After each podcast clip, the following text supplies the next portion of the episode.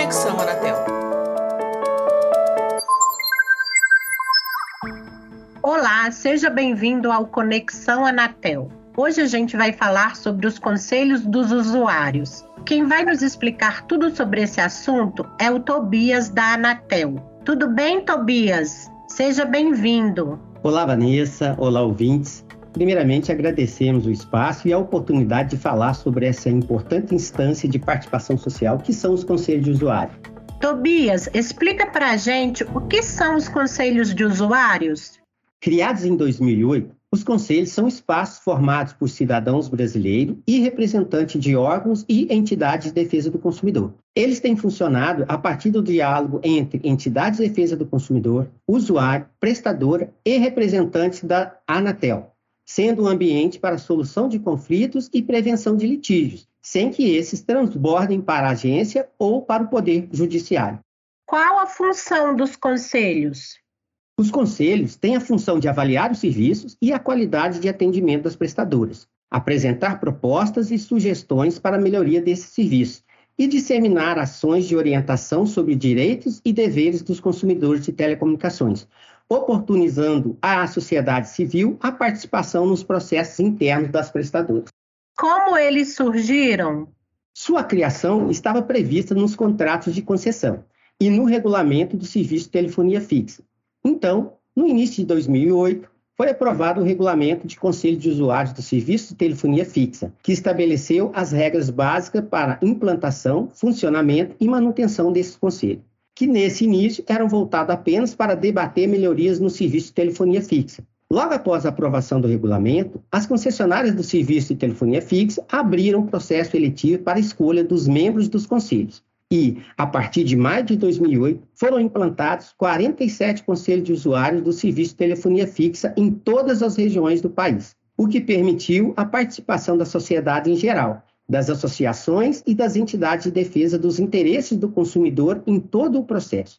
Com o passar dos anos, a Anatel percebeu a necessidade de aumentar o escopo de atuação de tais conselhos, de forma que pudessem tratar não somente do serviço de telefonia fixa, mas dos principais serviços de telecomunicações. Assim, em 2013, a Resolução 623 aprovou um novo regulamento. E em 2014, novas eleições ocorreram, com ampla divulgação ao processo eleitoral e participação de usuários e entidades de defesa do consumidor. Os conselhos atuais vigoram, então, de acordo com a Resolução 623 de 2013, sendo que cada um deles atua em uma região geográfica do país, ou área de prestação do serviço, se menor que a região. E é integrado por seis representantes de usuários e seis de entidades de defesa dos consumidores. Como os conselhos são mantidos? Eles são mantidos pelas prestadoras, que devem arcar com todas as despesas necessárias ao cumprimento de suas atividades, incluindo a realização das reuniões ordinárias e extraordinárias, as despesas de transporte, alimentação e hospedagem dos seus membros, além da disponibilização de instalações adequadas para a realização de suas reuniões. Importante destacar que não há remuneração para o exercício dessa função, é uma participação de caráter voluntário como e onde as reuniões são realizadas? As reuniões ordinárias são, em regra, presenciais, sendo realizadas nas capitais das unidades da federação onde residem os representantes eleitos. No entanto, se a maioria absoluta dos membros do conselho optar, podem realizar a reunião ordinária não presencial. Cabe salientar que, em situações de calamidade pública e de pandemias, devidamente reconhecida pelas autoridades públicas competentes, as reuniões serão realizadas no formato não presencial. E quem pode participar dos conselhos?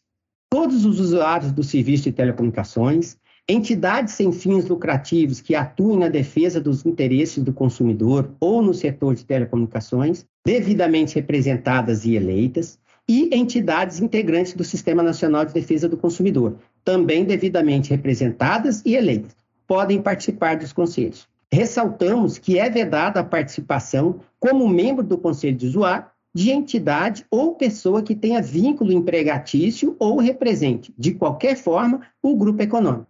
Portanto, representante ou funcionários de prestadoras de serviços de telecomunicações, inclusive de empresas que prestam serviço a essas, ou seja, de terceirizadas não podem participar. Precisa ser cliente da prestadora para participar do conselho? E por quê? Vanessa, não há necessidade de ser cliente da prestadora para participar do conselho, pois todo cidadão pode utilizar do serviço de telecomunicações no seu dia a dia, independente de ser cliente com vínculo contratual ou inscrição junto à prestadora. As comunidades ribeirinhas ou de difícil acesso às telecomunicações também se encontram representadas nesses conselhos? O regulamento ou o manual não menciona especificamente nenhuma comunidade. No entanto, prevê que o processo eleitoral deve ter ampla divulgação, publicidade, isonomia e máxima participação da sociedade. Portanto, essas comunidades podem participar do processo de eleição dos membros do Conselho de Usuário, mandato 2023 a 2025. Aliás, é desejável que essas comunidades ribeirinhas participem e contribuam para que a qualidade e a disponibilidade dos serviços de telecomunicações fornecidos a elas melhore. Uma vez eleito, um membro pode perder o mandato? A conduta de membro do Conselho de Usuários, inclusive no tratamento aos demais membros do Conselho, aos empregados do grupo econômico e aos servidores da Anatel, e quanto ao uso dos recursos financeiros disponibilizados pelo grupo econômico, deve ser ética, pautando-se pela dignidade, pelo decoro, pelo zelo e pela consciência dos princípios morais. Nas situações em que a conduta do membro contraria os princípios éticos e morais, em casos justificados e extremos, garantido o direito de defesa, o Conselho de Usuário poderá aprovar o fim antecipado do mandato de um ou mais dos seus integrantes, conforme disciplinado no manual operacional. Como são estabelecidas as regras básicas de funcionamento dos conselhos? O regulamento de conselho de usuário, aprovado pelo Conselho Diretor da Anatel em 21 de setembro de 2020, por meio da Resolução 734, estabelece as regras básicas para implantação, funcionamento e manutenção de conselho de usuários do serviço de telecomunicações de interesse coletivo. Salienta-se que o detalhamento operacional das regras previstas no regulamento será feito por meio dos regimentos internos dos conselhos de usuários e de manual operacional, elaborado por um grupo de trabalho composto por representantes desta agência e das prestadoras abrangidas por suas disposições, e aprovado pelos superintendentes de Relações com Consumidores e de Planejamento e Regulamentação da Anatel. A Anatel participa desses conselhos? O regulamento não prevê vaga para representante da Anatel nos conselhos de usuário, sendo a participação da agência nas reuniões feita de maneira facultativa. Contudo, temos participado das reuniões dos conselhos de todas as prestadoras com o intuito de contribuir no exercício do papel dos conselhos e auxiliar na construção do diálogo e no tratamento de pautas de interesse do setor. Nesse caso, por exemplo, a agência levou aos conselhos debates como 5G, o serviço de valor adicionado e o projeto celular legal. Fazer o acompanhamento dos temas pautados nos conselhos nos ajuda a conhecer as demandas e dores dos consumidores do serviço de telecomunicações e a direcionar ações de melhoria do serviço e promover eventos como os fóruns anuais dos conselhos de usuários, que têm por objetivo debater temas sobre o setor de telecomunicações, sobre a atuação dos conselhos de usuários e a trocar experiência entre os membros dessas instâncias de participação social. Quais medidas já foram adotadas pelas prestadoras a partir das sugestões dos conselhos?